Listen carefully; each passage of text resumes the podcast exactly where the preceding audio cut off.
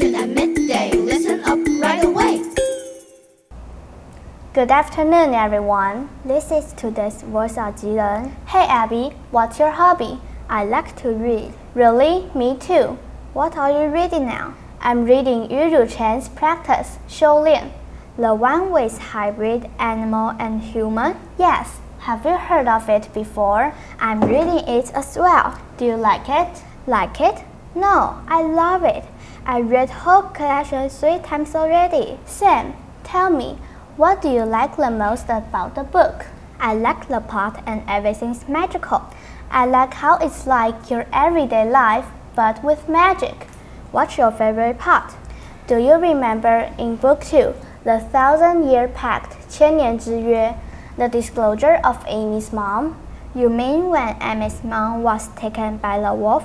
and she finally read the Secret Bamboo Scroll and found out about the truth? Yes, she finally realized that her mom was actually a bird but reincarnated as human form. My favorite part is book 3, Travels through the Unknown, 穿越神异界. Amy stepped into the unknown with her leopard friend, Yunqi. The unknown can only be found by the special ones. They went there to rescue Amy's mom. After several attempts, Amy and the leopard finally helps Amy's mom.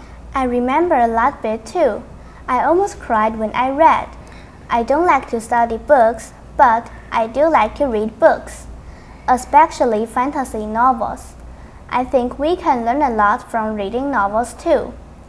The way the author uses the metaphors is beautiful. I can totally use that method to write composition. I learned a lot about Oriental history and folk tales. They are very meaningful. Reading books really help build out and increase my knowledge. I know so many that I didn't know before from books that are not textbook. You can find magic wherever you look. Sit back and relax. All you need is a book. I recommend everyone who is interested in magic and craving adventure should re-practice Shaolin. You will love it, like we do. If you are interested in this book, you can go to the school library and check it out. That's today's Voice of Jiren. Until next time, bye! Voice of Jiren